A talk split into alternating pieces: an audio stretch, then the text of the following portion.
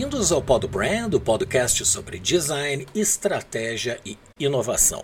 Falamos sobre estes temas com as pessoas mais incríveis do Brasil, que enxergam diferente e estão mudando o mundo para melhor, trazendo um conteúdo brilhante, inspirador e que você pode colocar em prática em sua jornada.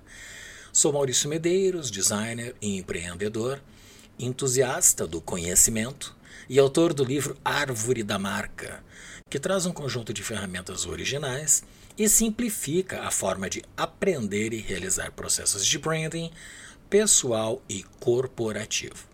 O objetivo do Pod Brand é que você alcance sua melhor versão. Neste episódio, vamos falar sobre posicionamento, reputação e valor de marca. E o convidado de hoje é o Eduardo Tomia. Ele é mestre em engenharia de produção pela Universidade de São Paulo e já publicou quatro livros sobre branding e gestão de valor de marca. Foi sócio da Trevisan Consultores, diretor de Brand Valuation para América Latina, Portugal e Espanha da Interbrands, gigante global do setor, e em 2006 fundou a Brand Analytics, tornando-se uma referência nesse segmento no Brasil que resultou em sua incorporação pela Millwall Brown, hoje do grupo WPP. Liderou de 95 a 2020 mais de 500 estudos de avaliação de empresas e de marcas, emitindo pareceres independentes de valor de marca e royalties para operações financeiras e estabelecendo métricas analíticas para o branding. Com passagem pela Cantar, e responsável pela maior publicação sobre marcas no Brasil, as mais valiosas, na revista Isto é Dinheiro, também lecionou em instituições de peso como FGV, Fundação Dom Cabral, FAAP, entre outras. Em 2020, fundou a TM20 Branding, empresa focada em projetos de branding e brand valuation com sede em São Paulo. Tomia, seja muito bem-vindo. Obrigado, boa noite a todos. Acho que, primeiro, parabéns pela iniciativa, Maurício, muito bonita. Acho que a gente tem acompanhado aí a trajetória bem bacana do Pod Brand, né? Fico muito orgulhoso e lisonjeado de estar aqui com vocês aí, podendo dividir um pouco do, do nosso conhecimento, mas principalmente, parabéns aí, viu? Muito obrigado pelo convite. Muito obrigado pela aceitação do convite, vai ser uma alegria em especial a nossa audiência que vai adquirir uma melhor versão a partir dos teus conhecimentos e experiência. Entrando no tema, as empresas, de um modo geral, sabem da relevância das marcas em suas operações. No entanto, muitas não têm um posicionamento claro, impactando diretamente no valor das marcas. Em seu mais recente livro, Valor do Branding no Novo Normal, você faz uma declaração contundente sobre a gestão de marcas e negócios. Abre aspas. Jamais terceirize o processo de posicionar sua marca aos consumidores ou a uma pesquisa de mercado. Tampouco busque somente o crescimento, sem direção ou as oportunidades exclusivamente financeiras. Então eu lhe pergunto: qual é o impacto nos negócios em seguir ou não estas diretrizes? Primeiro, é bem importante, né? Primeiro, é, em função até do meu passado, que eu fui da Canta, né? Fui da construir da Canta, é, que acabou sendo a, a, junção de várias empresas, né? Da Miller Brown, da TNS, do Ibope, uma série de empresas de pesquisa de mercado. E a orientação que a gente dava na Cantor, e é uma visão muito interessante da Cantor até hoje, eu vejo eles muito praticando isso, né? É que a pesquisa de mercado ela não pode ser uma bíblia que você vai simplesmente terceirizar as decisões de um posicionamento exclusivamente para os resultados da pesquisa. No nosso entendimento, e cada um tem um entendimento desse problema, né, Maurício? Assim, nosso entendimento, a pesquisa tem um objetivo: minimizar um risco, minimizar um risco de uma decisão, né, minimizar o risco de um posicionamento de marca, de repente eu vou me posicionar numa marca que um espaço já tem, tem muitos players já capturando, ou de repente um atributo que não é relevante, ou de repente é, é um atributo que, que, que, vai ser muito difícil das pessoas colarem com a minha marca, né? Então, é, é minimizar esse risco é para mim fundamental no trabalho de pesquisa de mercado. Só que não pode ser o único driver. Porque muita gente fala assim, ah, deixa eu fazer uma pesquisa para uh, ah, achar o meu posicionamento. Não, você não vai achar o posicionamento, né? Branding não é bem isso, né? Assim, então acho que tem outras características, né, que a gente começa a fazer, né, começa a estruturar num modelo holístico de, de, de, de posicionamento de marca. Essa é a primeira coisa que a gente gosta de falar, né, sobre o tema de pesquisa. E muita gente quer terceirizar, quer falar assim, não, não, joga lá para pesquisa, porque a pesquisa dela, não, não é assim. Né? Sempre numa pesquisa, e por isso que eu era muito tempo head da consultoria da, da Canter, né? ele trabalhava muito nisso. Né? Para recomendações estratégicas, recomendações que não vêm só da pesquisa, ela vem também da pesquisa. Né? Aí, o outro, a outra antítese, eu achei muito feliz a forma como você colocou essa frase no meu livro, porque assim, aí tem um outro antítese, né? putz, então o negócio é financeiro? Não, não pode ser só financeiro, não pode ser só o business, não pode ser só o negócio. Né? Então, o bonito do Brand Valuation é que ele combina essas duas dimensões. Ele combina né, o Consumer Insights, ele combina a parte de, de propósito, de, de, de, de, de identidade, né, que a gente fala muito de identidade de marca, do brand identity, da essência, do propósito da marca, com também a ótica do negócio, que também tem que ser importante. Então, essa avaliação holística desses três pontos é um pouco do que eu defendo muito no meu livro Gestão do Valor da Marca, é, do, no meu livro é, Valor da Marca no Novo Normal, né? Ele, ele, é uma combinação holística. E aí, no final, né, é um pouco do que a gente sempre fala, né? É, o ótimo não é o ótimo de pesquisa, o ótimo de financeiro ou o ótimo de propósito. É o conjunto, né? É abordagem sistêmica, é considerar todos e aí articular dentro da empresa. Né? Isso faz com que as marcas mais valiosas do mundo aí, e as marcas mais valiosas do Brasil é, é, tenham, tenham uma probabilidade de ser cada vez mais perenes, cada vez mais, mais prósperas. Tá? É uma combinação de fatores que envolvem perspectiva do consumo, resultado que a operação vai ter, mas sobretudo a perenização do valor da marca. Né? É. Não, e a identidade, né? A identidade. O tema de, assim, jamais prometa uma coisa que está longe da sua identidade, do seu core, do seu DNA, né? Eu acho que isso tem um, tem um ponto super importante nas organizações, né? E as organizações têm propósito, né? E hoje, cada vez mais, esse propósito, né? Ele, assim, transcende só o consumidor, é a sociedade, é, enfim, tá? É o mercado de capitais, que hoje cada vez mais está preparado, né? Para uma proposta de valor de ESG. Então, acho que, eu acho que tem, tem muito essa combinação holística. Por isso que é tão complicado fazer um posicionamento de marca, né? Assim, que minimize todos os pontos de, de riscos, de, né? Então, assim, e esse, tá, para mim, é um pouco da abordagem que a gente usa para posicionar uma marca. Tá? Tu mencionaste sobre posicionamento e eu sei que historicamente tu tens um trabalho muito forte para abordar essa disciplina nas marcas. Eh, como funciona a metodologia de posicionamento de marca? Acho que até a gente já teve a felicidade de, de se conhecer em trabalhos, né, Maurício? Que você já conheceu até alguns trabalhos que a gente fez até da marca Brasil, né, que a gente chegou a fazer algumas coisas, tá, né, é, o que a gente vê, basicamente, né, assim, tentando tornar a, a, uma linguagem mais simples, que também está no meu livro, né, eu acho que um posicionamento ele tem que ter quatro características. Ele tem que ser confiável, as pessoas têm que confiar num posicionamento, elas têm que entender que, puto, é, é, é, é realmente autêntico, mas não é só dentro de casa, é fora.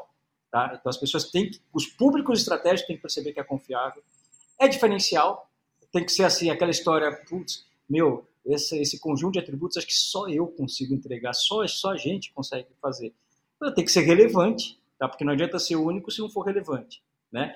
E também tem que ser perene. Então, para fazer isso, muitas vezes o desafio que eu vejo nos trabalhos de posicionamento de marca não é achar atributos, é muito pelo contrário, é selecionar os que você não vai, não vai comunicar. As empresas vêm conosco com 50 atributos. Né? Ah, nós somos bons nisso, somos bons naquilo, puta, que legal. Vamos testar uma série de coisas. Né? E aí, muitas vezes, o excesso de atributos, né, e a gente chega a tentar chegar no máximo três ou quatro né, atributos, né, dificulta muito o trabalho, inclusive da identidade verbal, da identidade visual, porque fica uma coisa muito diversa. Então, eu acho que o desafio que eu vejo nesse trabalho, a experiência que gente vê nesse trabalho, é escolher, né? E abdicar de alguns, né? Abdicar, falar, puta, aqui não, não, vai ser, não vai ser minha praia, não vai ser aqui que eu vou conseguir perpetuar. E aí, você não tem ideia, mas como isso facilita o trabalho de design depois. Ele facilita muito o trabalho de conceber uma identidade verbal, uma identidade visual, né? Toda a parte de criação de marcas é muito facilitada quando você tem foco, né? Quando você consegue fazer isso. Mas é difícil, tá? Porque muita gente quer colocar tudo num posicionamento de marca. E às vezes não dá para fazer isso. Não sei se você concorda comigo.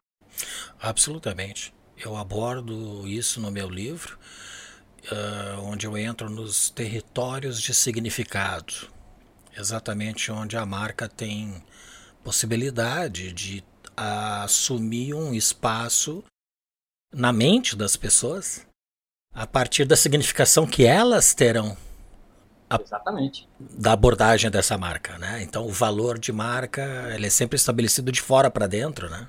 De fora para dentro, é. exatamente. É. E articulado, né? Articulado o posicionamento. E acho que um ponto importante também de uma palavra que eu falei aqui foi perene, né? Porque o mundo está mudando muito, né? O mundo muda muito, né? Então, o que hoje é minha categoria, minha categoria já não vai existir mais, minha categoria vai. Então, assim, como é que você concebe isso num mundo como a gente tem hoje, no mundo que a gente vive? Então, esse para a gente, né? Lógico, tem um monte de princípios por detrás disso, mas é um pouco do core que a gente fala de posicionamento de marca. Né? E o que a gente faz normalmente é usar muito pesquisa de mercado, muitas entrevistas internas, workshops, né? mas é uma, normalmente a gente tenta fazer, combinar aí e articular esse posicionamento para chegar no final com alguma coisa bem mais é, short, bem mais, bem mais interessante nesse, nesse processo. A perenidade, quando tu fala, é de constância em relação à percepção desta marca, mesmo que o produto mude a partir de uma alteração de perspectiva de mercado. Um exemplo, a IBM, que antigamente era um, talvez o maior grupo do mundo na área de hardwares e se tornou um grande player com alto resultado exclusivamente na prestação de serviços com software. Né? E criando, na verdade, acho que talvez a palavra-chave que a gente usa muito também é uma coisa que é o tal dos ecossistemas, né? Você criar, na verdade, né, rede de interconexões, né, que você não precisa ser seu, seu, seu detentor de tudo, mas você pode ter muito bem um papel de seu ecossistema, de seu hub, né? Então, por exemplo, Magalu, né? Magalu, quando começou com a história do marketplace dela, poxa vida, todo mundo achava que Magalu é só o quê? Loja de departamento, putz, ela expandiu a categoria de um jeito que você fala assim, putz, Magalu, é, com todas as dificuldades de mercado que ela tem tido com o valor de mercado dela, com uma série de pontos, foi um caso de ruptura de categoria e muito bem feito, por sinal. Né, para o digital, rompeu a fronteira. Então, assim, isso, Maurício, é, a gente tem, tem, visto muito, assim, dessa, desse romper categorias, né? Ah, eu sempre fui um banco forte, né? Beleza, né? Só que agora, não sei se é a dinâmica desse banco é a mesma, né? Hoje tem tantas coisas, tantos movimentos acontecendo, né? Que hoje você vê um banco Inter indo para quase um marketplace de consumo também. Fala assim, puta, mas como é que pode, né? O banco Inter, você, você entra no Inter, você não é mais só banco. Tanto que tirou o banco do nome, né? É um relacionamento, é um posicionamento. Então, está criando uma nova categoria. Assim como o Banco Inter, como o Magalu, assim, as grandes oportunidades de negócio vem dessa, dessa conjunção, né? E essa conjunção vem muito de, de pesquisa de mercado também, vem muito de entender o mercado, entender como se posicionar, entender a dinâmica da categoria, entender necessidades não atendidas, né? entender super forte isso, segmentar seu público, né? Então tudo isso é um projeto que eu chamo de posicionamento, que é um embasamento fundamental para depois entrar um design efetivo, entrar toda uma parte de implementação maravilhosa que acho que o Brasil assim, é referência. Aqui no seu canal eu já vi feras aqui falando aqui, né, sobre, sobre esse tema, né? Então, assim, o Brasil é muito premiado. Criatividade para a gente não é o problema, né, Maurício? Assim, muito pelo contrário, assim, né? Então, assim, é, o que a gente tenta trazer nesses projetos juntos, sempre com essas empresas é, que fazem o brand, é trazer esse olhar engenheiro, esse olhar financeiro, esse olhar, né, que, que é um pouco o olhar que eu, que eu aprendi muito na, na minha carreira. De que forma a empresa pode quantificar o valor de marca? E medir a sua reputação? Eu, quando, quando eu, eu, eu, aí vale a pena fazer talvez um parênteses, tá? um pouquinho da minha carreira mesmo, né? É, até do meu mestrado. No meu mestrado eu fiz uma tese de mestrado sobre um modelo na, na Escola Politécnica em 94, né? Que ele, ele era um modelo de avaliação de empresa sucroalcooleira. Ela media, na verdade, o valor econômico financeiro de uma empresa de uma usina é um complexo super complicado, teoria financeira maluca, estatísticas muito mais loucas, porque no caso de um complexo agroindustrial você tem uma parte de clima, uma série de pontos.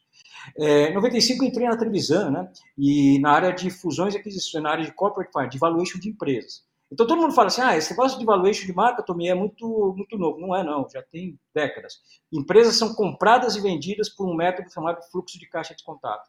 E eu fazia muito isso. E eu tive a felicidade de assessorar né, o Rubens Ometo, assessorar a Cosano, o Pedro Mustang, na venda deles, dessa usina, né, coloquei aquele modelo em prática, né, porque a gente vendeu a, a uma ideia de Cosão, um projeto de expansão da Cosão, para uma empresa francesa chamada Union SDA. E foi colocado capital, foi uma coisa que foi bem interessante. Então, foi, foi aplicar aquele conceito né, de, de, que eu desenvolvi na, na escola, na Poli, que foi, foi muito legal, mas aplicar na prática. Tá? Aí o que aconteceu? Putz, eu avaliei um monte de empresas, até 95 até 2000, putz, eu, eu, era o sócio responsável por essa área de avaliação de empresas, né? Putz, um monte, privatização, fusões. Foi na época que teve mais fusão da Ambev, surgiu nessa época, né? Então, uma série de coisas. E aí, apareceu um negócio que eu ficava intrigado. Eu falava assim, puxa, mas dentro desse valor de empresa não tem um negócio chamado marca. E eu avaliei marcas como Bombril, Batavo, tá? É, Inepar, que eram marcas fortíssimas. Eu falava assim, putz, mas caramba, né? E cadê o valor dessa marca, né? Tá, tá dentro do fluxo de caixa contábil. Foi quando realmente eu falei, olha, putz, eu reconheci que a minha metodologia de fluxo de caixa contábil, que era aceita porque estava vulnerável. Aí eu fui atrás, né? E você vai atrás de quem? Da referência. Quem criou essa metodologia de valor de marca foi a Interbred. Aqui eu tenho um respeito profundo. Eu tive um treinamento em Nova York com, com a, a fera, sabe? o cara que criou aquilo chamado Raymond Perrier. Um cara que fantástico, de tão nobre que é, virou padre, tá? Só para você ter uma ideia. Um cara que e é um indiano de Oxford, tá? Um cara uma cabeça brilhante, uma mente brilhante, né? Aí a gente trouxe essa metodologia para o Brasil, foi muito bem aceita, é, assim, muito bem aceita pelo mercado brasileiro. Implementamos projetos maravilhosos aqui em grandes corporações. Né? E nesse momento eu também tive um auxílio de uma pessoa de, de, de, Londres, que é o Simon Cole, que é grande amigo meu até hoje, né? e que foi quem me ajudou a colocar na prática. Uma coisa é saber vender, tá, Maurício? Outra coisa é saber fazer. E esse cara fez comigo vários projetos de, de tubos e conexões, o maior banco bra brasileiro. Puta, a gente fez umas coisas muito legais. Né? E virou referência. Né? Usando, a partir do conceito de fluxo de caixa descontado, o que é o parte desse valor é a marca só que a gente consegue fazer premissas muito mais sólidas, né? E a gente faz muita pesquisa de mercado. Então, uma marca é avaliada como? A partir do seu fluxo de caixa descontado, que é uma, uma metodologia bastante consolidada, qual que é a parcela disso? A marca é um dos ativos intangíveis, não o único. E aí você tem um modelo de pesquisa de mercado para separar o que é marca do que são os outros intangíveis. Né? É, como resultado desse processo, e não como input, como resultado desse processo, sai a taxa de royalty, um licenciamento. Né? Sai uma, uma, um valor de marca para uma operação de fusão e aquisição e sai o que é mais interessante para o processo de gestão de marca, um KPI para monitorar no tempo uma meta que considera uh, toda a parte de financeira, né, muito robusta. Eu vou mostrar até um, um case aqui, que vocês, um livro que eu, que eu uso muito, que é financeiro, que é do Damodaran, né, e também combinando com pesquisa de mercado é o melhor dos mundos, porque quem quer metrificar uma marca não pode olhar só, a pesquisa ou só o valuation. Ele tem que olhar uma coisa holística, como a gente sempre fala, né? Então, assim, e aí foram estabelecidos painéis de controles, dashboard, para monitoramento do valor desse ativo. E as empresas monitoram hoje. Esse é o escopo também que eu tenho lá na, na, na TM20, né? Que a gente faz hoje muito esse projeto aí de monitoramento do valor da marca. Tu mencionaste sobre os ativos intangíveis. Em muitos casos, esses intangíveis são a maior parte do valor desta empresa. Maior, inclusive, que os bens imóveis, maquinário, os tangíveis. Uh, quais são considerados ativos intangíveis e ainda eles são passíveis de contabilização legal? Vamos lá vou dividir em dois essa, essa pergunta, tá? Primeiro, né? É, quando você faz, você pega uma empresa listada em bolsa ou você pega uma operação de compra e venda de uma empresa, né? Então o valor foi estabelecido, né? Um dos critérios mais usados para estabelecer esse valor é exatamente o que eu fazia antes, que é o fluxo de caixa descontado. É uma projeção de lucros atualiza o valor presente. É mais ou menos o seguinte, Maurício. Você tem uma empresa, eu vou falar para você o seguinte: o cara vem para perguntar quanto vale a empresa? Ah, vale a empresa por quanto você tem a expectativa de lucros futuros atualizados a uma taxa de risco.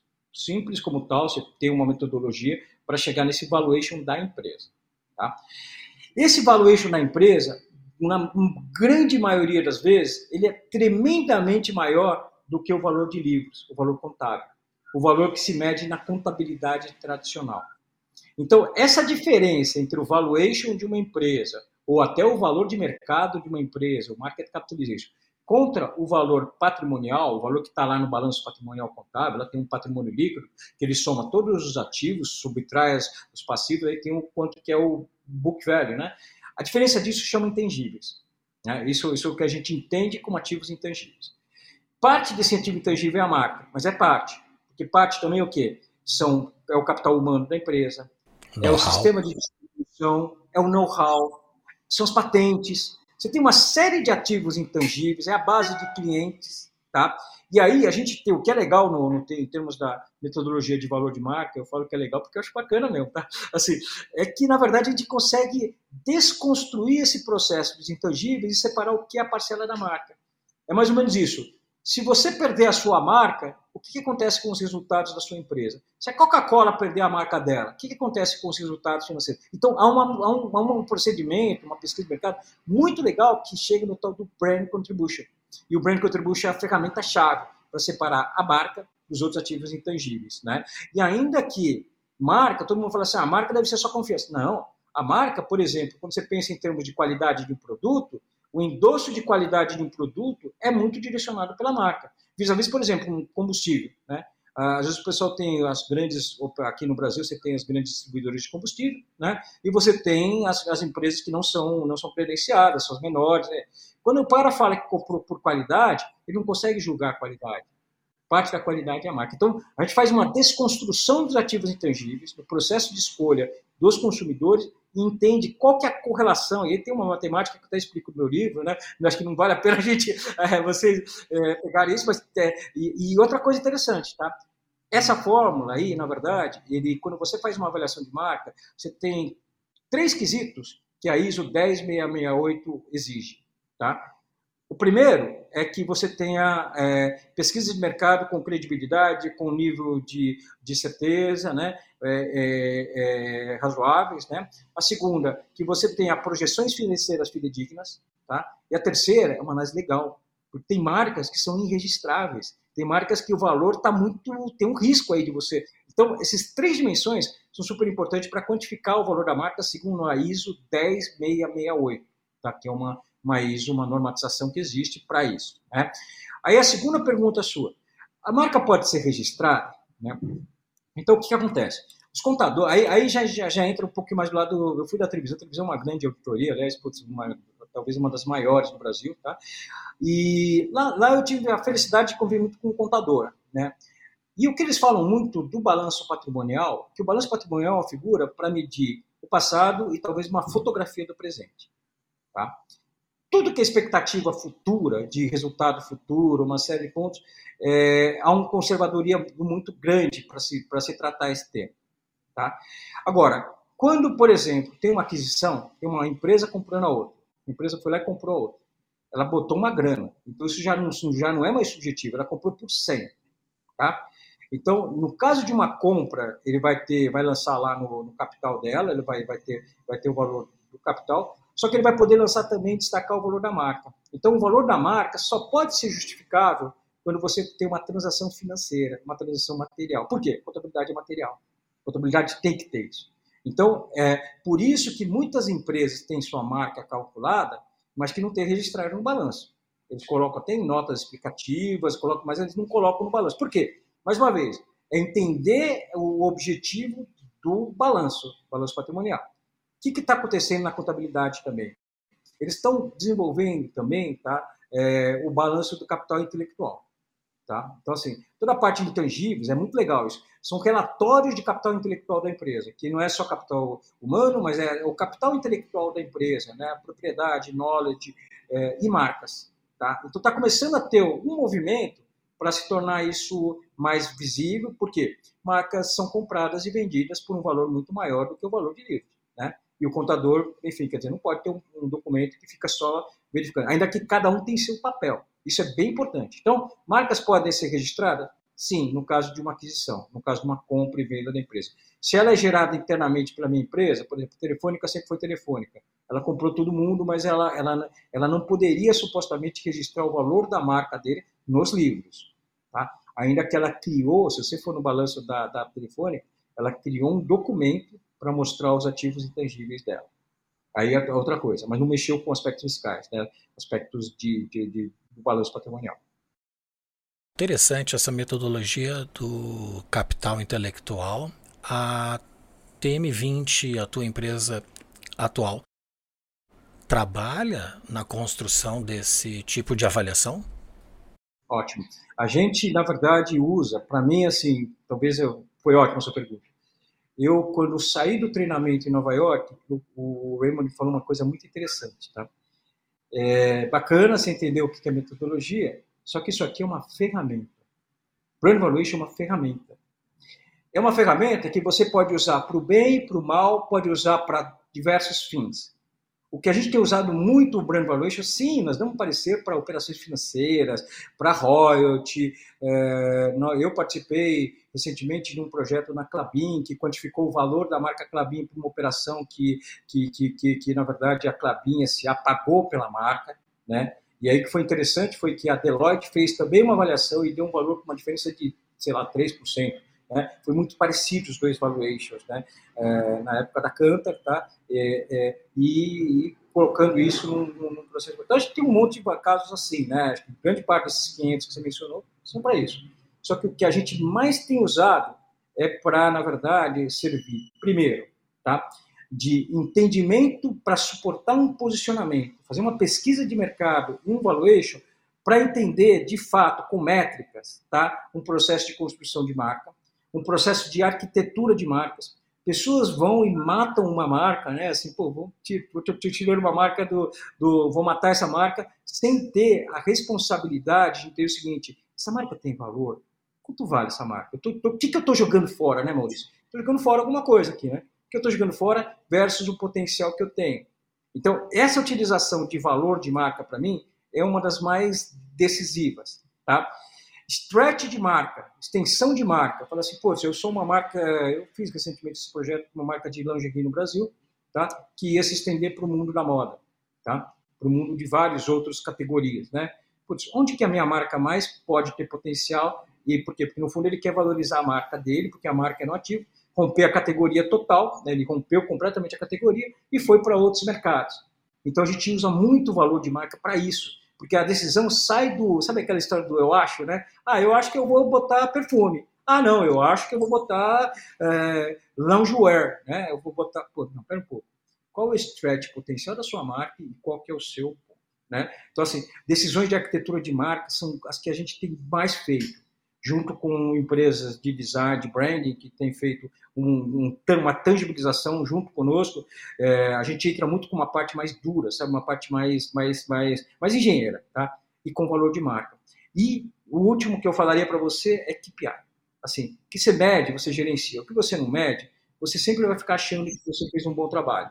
Então, get measured, get done. Pô, puta, sabe? Então, vamos, vamos medir, vamos mensurar. Né? Estabelece um parâmetro e vai mensurando ele. Né? Então, esta é a visão dos nossos projetos da TM20. Tá? É uma visão que eu construo junto com a Silvia. A Silvia foi uma pessoa que eu, que, que eu trabalhava muito junto com ela na Cantar. Nós éramos da Cantar, eu era da consultoria, ela era da, da Miller Brown, da Insights, né? Silvia Quintanilha, uma referência absoluta em pesquisa. Então, a gente junto né, tem feito muito esse trabalho, sabe, Boris? De enfim, dar mais conforto, minimizar riscos tá, de uma decisão e você, está mais calçado para um processo aí e que o valor de marca vira um, vira um KPI. Né? Eu acho que esse talvez é um pouco o que a gente tem como proposta de valor. É, eu vejo um exemplo, acho que icônico no mundo atual, e até porque é uma referência fora do Brasil também, que é o Nubank. É. O valor de mercado do Nubank ele é maior do que o do Banco do Brasil. E certamente tem a avaliação do fluxo de caixa descontado, que seria uma projeção de lucros futuros a valor atual, mas o intangível uh, representa talvez o quê? 95% do valor do Nubank?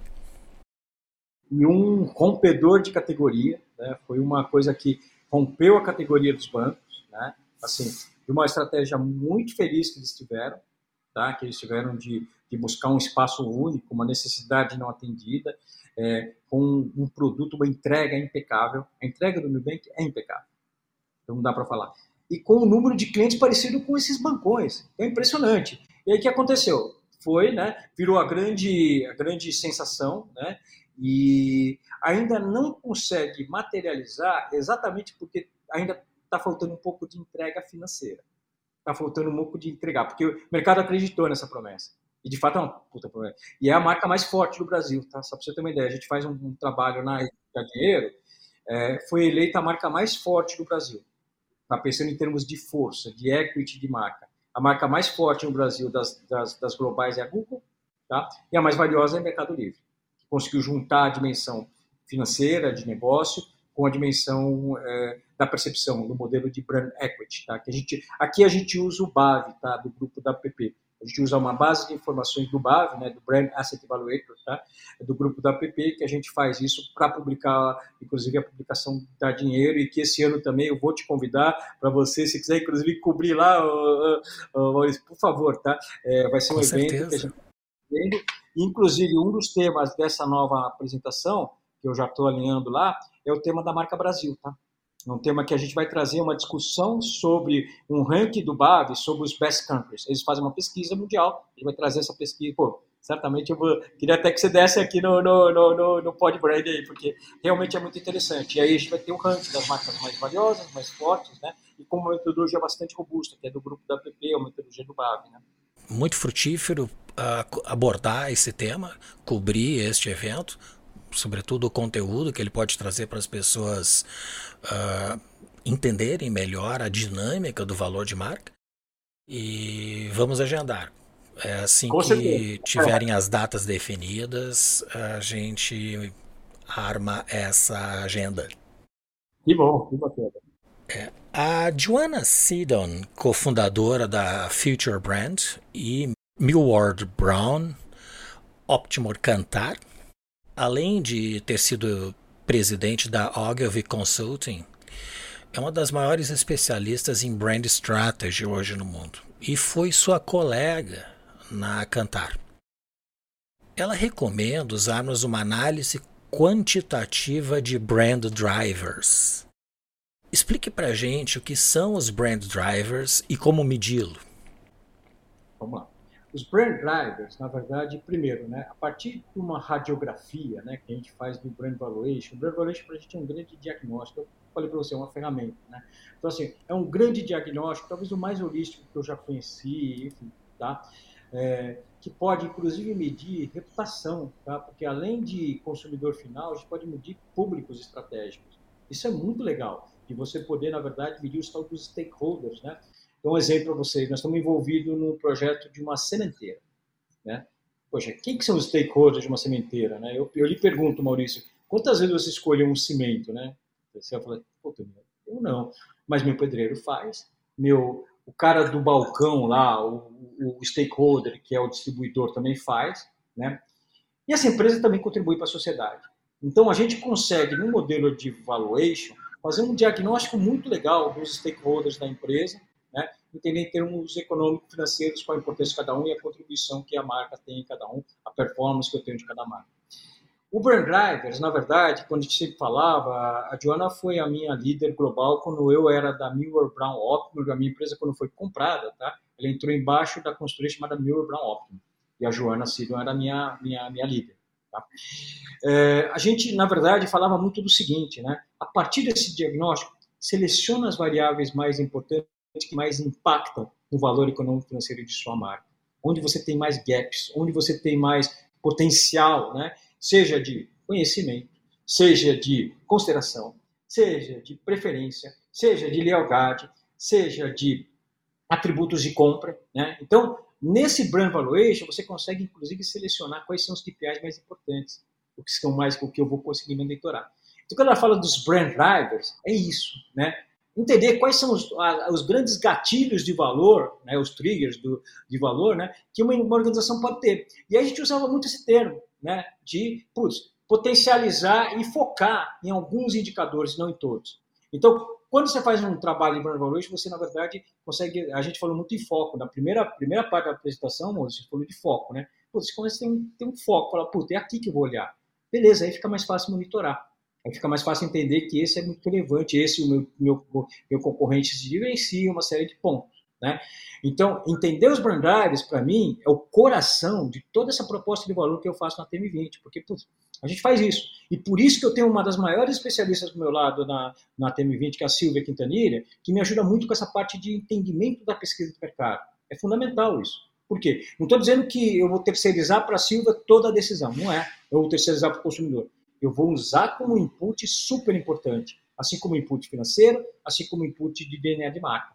Então, quando você começa a fazer isso, aí a Joana tem toda a razão, ela, ela tem, um, tem um processo que ela entende que os brand drivers são super importantes no, na composição e no foco de um processo de gestão estratégica da marca. Tá? Esse é um pouco do, da nossa visão, da forma como a gente entende esse tema.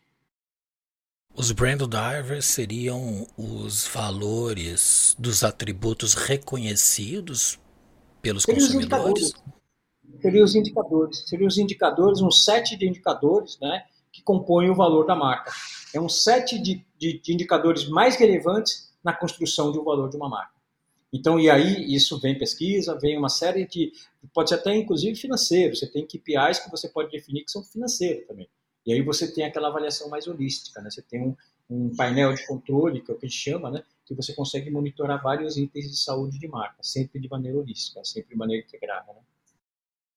Esses valores qualitativos da marca, que precisam ser medidos de tempo em tempo, uh, na tua abordagem, qual é a periodicidade necessária para se fazerem as pesquisas de avaliação qualitativa de valor de marca e seus atributos? A gente separa em dois, tá? dois conjuntos. Né? Primeiro, a gente não recomenda nunca a pessoa ficar monitorando todo trimestre o valor da marca. Isso é bobagem, não faça isso. Né? É, você tem que indicar, ter indicadores que são indicadores de curto, médio e longo prazo. O que é isso? Curto prazo é o seguinte: você tem que ter alguns indicadores que são indicadores que medem o pulso né, de como está indo o que você planejou para o ano inteiro. Tá? Então, por exemplo, são indicadores de conhecimento, de top of mind, são indicadores que a gente consegue medir. Empresas estão fazendo isso mensalmente. Tá? Ah, os nossos clientes, inclusive, têm um tracking tá, que eles fazem isso mensalmente. Aí que eles pedem para a gente, a cada três meses, consolidam um relatório. Só que os resultados da pesquisa estão sendo disponibilizados numa plataforma. A gente coloca para eles, porque já foi implementado na, na, cabeça deles, no processo deles, que putz, mensalmente ele vai receber e aí ele vai ver como é que está a minha marca, como é que está o posicionamento, uma série de pontos. Né? Então, mensalmente no curto prazo, trimestralmente alguns relatórios um pouco mais consolidados, né? e anualmente já um valuation final, um valuation que você consegue realmente medir todo o impacto total. Por quê? Porque é uma bobagem você ficar fazendo valuation a cada semestre. Isso não faz sentido tá? É, mesmo porque você tem que ter uma database, tem toda uma metodologia que não justifica, tá? E outra coisa também, né? Salvo grandes exceções, né? O equity de uma marca, ou salvo algum acidente, alguma coisa aqui, o equity de uma marca, a velocidade de mudança dele não é rápida. É um grande problema que nós, como construtores de marcas, tem, porque assim, não é de uma hora para outra que você vai conseguir mudar uma percepção, vai. Não. A coisa leva tempo, tem que ser entrega, tem que, ser um, tem que ter um princípio de, de, de, de dar um realmente um tempo para que os atributos da marca, os brand drivers, se consolidem. E no mínimo é um ano. Mas o que a gente tem visto é esse processo, assim, o que a gente inclusive orienta nossos clientes. Mas controle isso mensalmente com alguns indicadores, depois é, é, você vai, vai tendo alguns indicadores trimestrais né, e um indicador, uma leitura anual. Quando as empresas têm esta metodologia frequente, para avaliação de valor, a partir desta metodologia que tu mencionaste, elas conseguem incluir este valor intangível e material na avaliação do ROI, do retorno sobre o equity? É o que elas mais fazem, tá? Porque na verdade é o seguinte, né? É, quando você pensa em termos de uma de uma de uma marca, né? É, muita gente fala assim, ah, eu vou medir uma efetividade de comunicação com os modelos que eles chamam de marketing mix modeling, tá? Ah, eu vou fazer lá qual é o impacto da ação na no, de uma noção de ponto de venda nas vendas, né? Eles fazem medidores de curtíssimo prazo, que eu achei que são importantes, tá? Só que o que a gente aprendeu nesse processo é que dois terços das efetividades das ações não vão para ações para vendas, tá? Vão para a construção de equity de marca, tá? É mais ou menos assim. Alguém faz uma campanha. A campanha tem dois objetivos. Uma é gerar venda, né? Outra é, na verdade, construir marca, construir equity, tá? O que a gente vê é que dois terços do valor tá ali no, no equity. Um terço realmente tem, puto, o cara vende, faz uma promoção, faz uma puto, bacana, né? Só que o residual dessa promoção, o residual da imagem de uma comunicação é o que, na verdade, tem um valor enorme e que constrói o valor da marca. Então, o que, que as empresas começam a fazer? Começam a entender, tentar entender esse intangível e as variações que ele tem. Num projeto que a gente fez recentemente para um banco, que a gente acabou de fazer isso, né?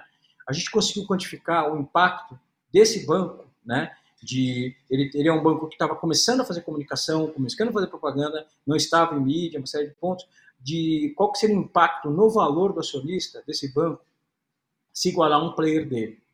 Você também tem que ter uma referência. E aí a gente mostrou em termos financeiros, porque o banco fazia o valor da marca. Esse trabalho de valor de marca não é mostrado só para o marketing, tá? é mostrado para o dono da empresa. O dono fica olhando isso, porque é, é um valuation. Porque se um dia ele quer vender a empresa, puta, tá lá, tá calculado. Se tiver uma empresa que tem vários donos, tiver uma cisão, ah, um sono quer sair, pô, legal, tá ali, tá calculado. Né? Uma das empresas que eu já vi esse processo funcionar super bem, assim, não fui eu que fiz, tá? Foi um concorrente que fez. Mas você conhece a Jacto de máquinas agrícolas? Ela fez um processo de sucessão e venda de uma maneira maravilhosa, que não deu nenhum problema lá atrás, né?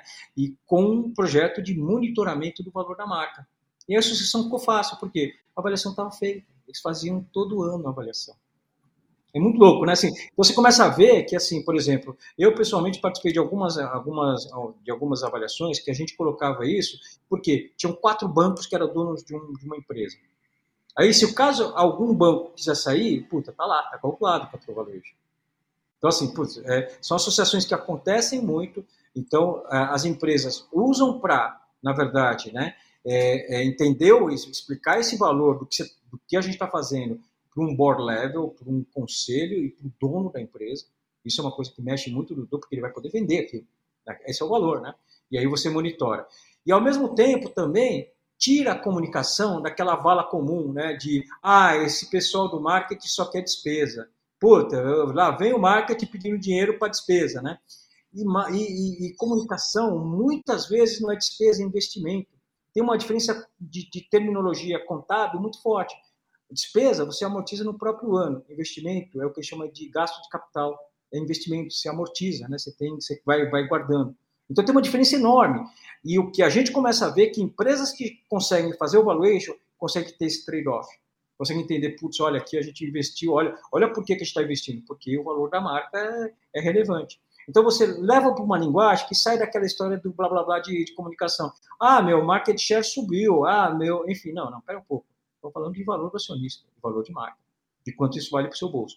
E o acionista que entender corretamente isso, ele pode usar muito bem, e é o que a gente mais tem feito, né? Essa ferramenta. E mais uma vez, lembra que eu te falei, quando eu saí lá de Nova York, que eu saí do treinamento, pô, caramba, ele falou uma coisa maravilhosa, né? Que é o quê? Puta, é uma ferramenta, é um, é um framework que pode ser usado que nem uma motocicleta. Uma motocicleta pode ser usada para o bem ou para o mal. Ou um cigarro, né? ou qualquer coisa, né? Assim, então, é uma ferramenta, é uma ferramenta que você pode usar para o bem ou para o mal, né? Como, desculpa, não cigarro, mas é, bebida alcoólica, né? Puta, tem gente que, pô, é fantástico, né? Mas, ao mesmo tempo, também tem gente que, pô, tem, tem... Então, assim, é, eu acho que entender dessa maneira, putz, tangibiliza, sabe, Maurício? Putz, é bem bacana porque realmente tangibiliza muito e dá, um, dá, um, dá mais robustez a esse processo. O valor do intangível que a marca talvez represente, ela inverte o processo da depreciação contábil, né? Uh, Cria-se um coeficiente de apreciação, porque ela tem uma tendência a crescer ao longo do tempo, E os bens tangíveis a diminuírem de valor. É isso aí. E mais ainda, né? Tem um, eu como financeiro, né? Tem uma métrica, tá? Que você chama retorno ou ROI, né? Retorno sobre o equity ou retorno sobre o ativo, tá? Que os financeiros usam, tá? E esse ativo é ativo tangível. Então, se você começa a diminuir esse tangível e aumentar o retorno, puta, seu ROI aumenta, seu retorno sobre investimento da sua empresa, uh, seu retorno sobre o equity aumenta. Por quê? Porque, na verdade, não depende de ativos físicos. Né? E cada vez mais a dependência de ativos físicos, ativos fixos, né? fábrica, máquina, equipamentos, né? ela, ela, ela, ela fica relegada a um segundo plano e cada vez mais a economia dos intangíveis, né? dos ativos intangíveis, que é o que tem mais acontecido nas empresas, que o mercado de capitais mostra isso. Né? O mercado de capitais no Brasil, no mundo, em qualquer lugar, mostra um pouco isso, né? essa percepção. Excelente. Tomia, nós chegamos no momento do pinga-fogo. São três Opa! perguntas que eu faço a todos os convidados. Primeira, quais são as virtudes do empreendedor de sucesso? Sabe qual a primeira? Saber que ele é empreendedor. Eu acho que muita gente é, se aventura a ser um empreendedor sem ter nem ideia que ele, se ele é capaz de ser um empreendedor, tá? Então, vou te dar um exemplo, né? Um executivo de empresa não tem perfil exatamente de um empreendedor, né? E muitas vezes as pessoas, às vezes, por circunstâncias, viram empreendedor. Então, assim, putz, a chance de dar errado é enorme, tá? Assim, é muito grande, né? Então, empreendedor tem algumas características muito específicas, né? Que, que fazem dele, assim, um cidadão único, né? A primeira delas, tá? Eu acho que eu não conheci nenhum empreendedor que não seja humilde, tá? O humbleness, né? Cara, assim, é... primeiro, né? Você está construindo uma coisa do zero. Você não é CEO de uma empresa. Você está construindo do zero. Você vai, enfim, quer dizer, você vai ter que, no fundo, aprender muito nesse mundo novo para você poder, enfim, quer dizer, conseguir ter sucesso, né? Outro ponto, resiliência, né? Puta, você, você deve conhecer, assim, os casos que eu vejo de empresas, eu não conheço um que não sofreu. Eu não conheço um empreendedor que fala assim, não, de cara eu fui lá e deu... Não, tudo é um processo mega sofrido, gera muito desgaste, né? E a terceira característica que eu acho desse empreendedor de sucesso, é, que eu até, enfim, quer dizer, muita gente critica, mas é o seguinte, é cash, tá? É caixa, é dinheiro, tá? Então o que acontece? Sai atrás de venda, cara. Sai atrás de botar o negócio em pé, porque você tem que colocar o negócio em pé. Você não tem que administrar. Um executivo administra, sei lá, um pouco as vendas, mas administra muito mais custo, né? Cara, você não administra custo. Você vai administrar venda. Então você tem que ir atrás de venda. Então, essa pegada desses três componentes, né? É, para mim, assim, são fundamentais no sucesso de um empreendedor. E posso te dar a quarta? Sorte. Sabe por quê? Cara, todo mundo fala assim, não, Pô, Tominho, você falar de sorte, você é engenheiro, pô, como é que você vai falar de sorte, né? Sorte no seguinte, sorte de você conseguir conciliar no tempo capacidade e oportunidade. Quantas pessoas têm uma capacidade enorme, mas não têm uma oportunidade no tempo? Quantas pessoas têm oportunidade, mas não têm capacidade na hora de fazer as coisas? O cara que consegue conciliar esses dois é um cara sortudo, é um cara que tem sorte conciliar no tempo. E desculpa, Maurício, isso aí, meu, não é uma coisa que. que meu, é, é, e pode olhar, olha, olha esses caras todos de sucesso. Olha, por exemplo, o caso do Nubank, olha como é que foi. No tempo, né? No tempo certo. Sabe? Então tem sorte sim, mas tem esses três primeiros que sem esses três é quase o que a gente chama de qualificador, né, cara? Não dá. Tá? Assim, ser um cara babaca no, no mundo de hoje, esquece. Não vai conseguir construir nada. Né? Ser um cara arrogante, de jeito nenhum. Né? Ser um cara que acha que a vida é. Não é. A vida do empreendedor é maluca. E ser um cara que não orienta por caixa, orienta por revenue, não existe. Mas tem que ter sorte também. o que diferenciam os sonhadores dos fazedores? Sonhador, para mim, é assim, né? Eu tenho vários professores, né? Eu vim de uma, vim de uma, de uma formação acadêmica bem forte, né? É, para mim, o sonhador, ele não materializa. Ele não consegue aterrizar um projeto. Ele é um sonhador, ele tem um sonho. Só que para mim também, por outro lado, eu não consigo ver o cara só é, só exclusivamente sendo hard, sendo sendo sendo só duro, né? Eu acho que tem um termo que eu adoro usar, chama o whole brain, que é o seguinte, que é o é, whole de integral, brain, né? Que assim, é o sonhador, é o criativo, é o lado esquerdo, direito do cérebro, mas também é o lado esquerdo. A combinação desses dois, mais uma vez, eu acho que é fantástica, é fenomenal. Quando você pega um criativo, que o cara consegue, na verdade, ter habilidades analíticas, e, e pega o Brasil, pô, o Brasil, esses caras, esses caras ah, você entrevistou algumas pessoas que eu acho uma das mais. São várias, várias, várias figuras que são o Jean, o Jean da Band, o Fred, o Luciano Dels, todos eles são pessoas, assim, são referências que conseguem ter um grande dom de criatividade, mas um grande dom de negócio, sabe? Então, para mim, assim, o sonhador é um cara que, enfim, vai escrever um livro, vai fazer uma série de coisas. Mas esse sonhador, junto com uma capacidade analítica com o tal do whole brain, né, da, da, da whole de H, W, H, O, L, brain, né, puta, para mim esse cara é matador. Assim como você pegar um cara do ITA, e, por exemplo, eu tive o prazer de trabalhar com o Falco, né? Falco é ITA, tá? Ele foi do Datan, ele foi presidente da TAM, foi da Oi, foi no...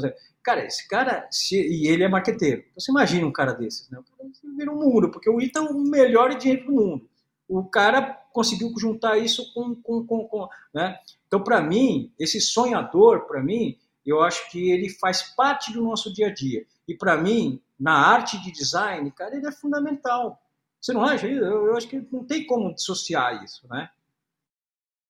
É muito interessante. Essa pergunta é a que mais tem distinções nas respostas entre todos os convidados. E todas elas têm sentido. É. a última, o que é design? Então, eu, eu, eu uh, trabalho com branding há muito tempo, né? Assim, né? É, e qualquer definição que eu for falar aqui de design vai ser ridícula perto dos meus colegas aí que são, são designers profissionais que materializam muito. Mas na minha visão, né, o design para mim muda o mundo. O design para mim ele tem a, a capacidade de materializar, né, é, esse, é, todas as mudanças, uma experiência, um customer experience, um, e tem, tem capacidade de mudar o mundo mesmo. Só que eu acho que ele tem que ser estratégico. Eu acho que ele tem que, esse trabalho que a gente faz muito junto é exatamente para isso. Né? Eu acho que tem uma oportunidade de transformar ele cada vez mais em alguma coisa que começa a, a, a fluir numa linguagem que financeiros começam a entender que o designer é importante, CFOs começam a entender o dono da empresa começa a entender. Então, criar uma linguagem, que é o tal do Brand Valuation, que foi a ideia genial que eu vi que, que tiveram do Brand Valuation, é isso. É um pouco essa essência. Né? Agora, eu acho maravilhoso o que vocês fazem. Eu, eu, eu, sinceramente, eu vejo alguns projetos né, de branding que são surpreendentes, assim, são, são espetaculares. E especialmente no Brasil, o Brasil exporta isso para o mundo. Tá? Assim, eu acho que a gente tem um, tem um respeito enorme, tremendo, pelos designers aí que a gente falou, o Seragini, né, todos eles, assim, são pessoas que têm, têm um carinho muito grande aí e enfim, tá? Mas eu acho que todos eles sempre buscam um pouco mais essa parceria. E hoje o tal do ecossistema, né? Pô, acho que o ecossistema para mim é a palavra-chave. Você não precisa ser um gênio de brand valuation, mas incorpora isso, essa lógica dentro do seu processo, tá? E a gente é uma das empresas que faz isso. Tem um monte de empresas que faz isso, mas a gente é uma delas que pode ser uma alternativa interessante. Eu estou super aberto para, enfim, fazer esse processo com todos. Muito bom. Tominha, nós estamos chegando ao final e eu gostaria ainda, antes de se despedir, que tu indicasse um ou mais livros que ajudem as pessoas a alcançarem a sua melhor versão. Difícil perto do, do, da, das feras que você já convidou aqui, tá? Mas eu vou indicar dois livros. Eu tinha três, mas vou indicar dois, tá? Um deles foi, lembra que eu falei para você que eu de 91 até 95, né? Eu estudei muito de finanças, eu estudei bastante, tá? Porque para aprender valuation, aprender financeira, né? Eu sou engenheiro de produção, engenheiro de produção não entende finanças, ele entende de outras coisas, né? Entende de outro ponto. Então, uma das referências que eu usei naquela época, eu vou tentar mostrar, e, por favor, se não ficar claro, você me deu, eu depois eu mando para você o link, tá? Mas olha, é, esse livro aqui que eu estou mostrando aqui, tá? Chama-se The Dark Side of Valuation, tá? E é da Fera, tá? Esse cara aqui é da New York City, da New York University. Tá? Ele é o Damodaran. Tá? O Damodaran tem inclusive um site que fala só sobre valuation. referência absoluta para informações de mercado, uma série de pontos. Para mim, esse livro aqui, para quem quer falar de, nessa linguagem, né, para mim é fundamental. É complexo, não é simples, é um livro que, que mas enfim, tá? Eu acho que ele é um, dos melhores que eu vi nesse nesse sentido aí, né? De da, da, da, da tangibilidade ao intangível, a uma projeção futura, ao risco, enfim, e uma linguagem assim muito técnica. Eu acho que quase todos os CFOs do mundo leem esse livro. Então, partir de uma metodologia dessa é muito fácil para a gente conversar com, com esse mundo financeiro. Esse é o primeiro, beleza? O segundo foi o seguinte: quando eu cheguei lá na, em Nova York, me deram um livro. E falaram assim: Tomia, seguinte, né? Eu queria te dar esse livro e, e eu queria que você usasse ele como referência. Né? Eu falei assim: Poxa, que legal! Deve ser o Acker, deve ser o, o, o, o, o Kenner, né? Não era. Era esse aqui. Era um livro chamado Strategic Brand Management, tá? do senhor Capé Ferreira. Tá? É, depois eu fui entender, né? Porque na verdade eu peguei o livro lá em 99, eu peguei o livro que era um livro que era só francês, eu não entendia nada porque era muita coisa francesa. Você deve entender bem, que assim, é de moda, da indústria da moda. Eu entendo italiano. Ah, italiano, é então melhor ainda, melhor ainda que tinha tinha marca de marcas europeias, né? Porque esse cara fez essa edição roxa aqui que eu mostrei para vocês, é a quarta edição, tá? Ele fez com marcas globais. Meu, assim, pensa num livro que mudou a tua vida, tá? E que eu, inclusive, uso ele muito como uma referência quando eu tento explicar sobre identidade de marca, brand identity, tá? E ele tem um capítulo específico sobre identidade de marca, marcas no segmento de luxo, o que, é uma marca de luxo, o que, que é uma marca de artesão, que, sabe? Ele tem alguns conceitos muito legais, tem uma pirâmide de atributos funcionais, relacionamento e emocionais. Ele, ele na verdade, fala que a, a marca não é só atributos emocionais, ela é uma combinação, uma conjugação de vários atributos. Então, é uma, é uma literatura que, para mim, fez tanto sentido. E lembra, né? Eu tinha vindo da área de fusões e aquisições, né? Eu era um engenheiro.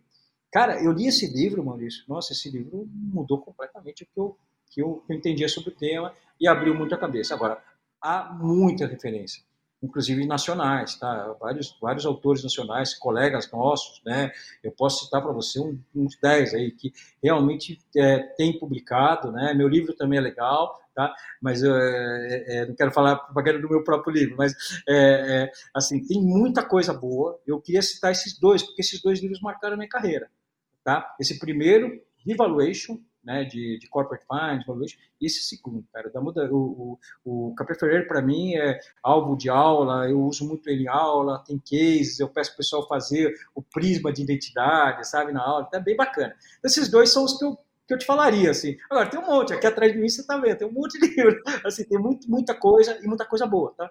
Muita coisa boa de colegas meus que trabalham na área, fizeram livros. O Jean acabou de fazer um livro maravilhoso, tá? O Jean, o Jean Franco, que, que valor. acabou de o valor, né? Ele contou a história da pedra para você lá da pedra.